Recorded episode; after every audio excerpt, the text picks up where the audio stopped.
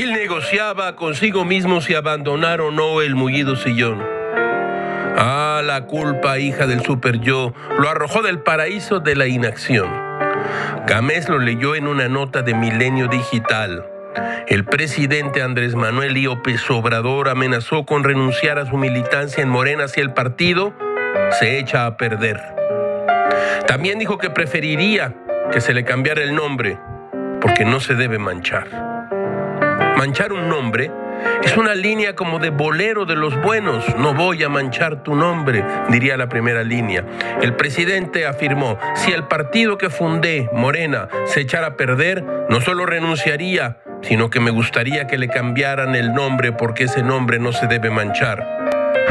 Gil invita a cantar, no voy a manchar tu nombre.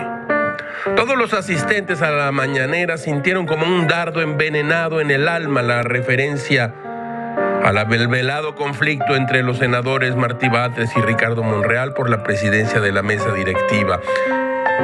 El presidente informó que hablará con ellos a fin de pedirles que no utilicen el partido para sus ambiciones personales, así como ustedes lo oyen. Todo, todo es muy raro, caracho, como diría Lincoln.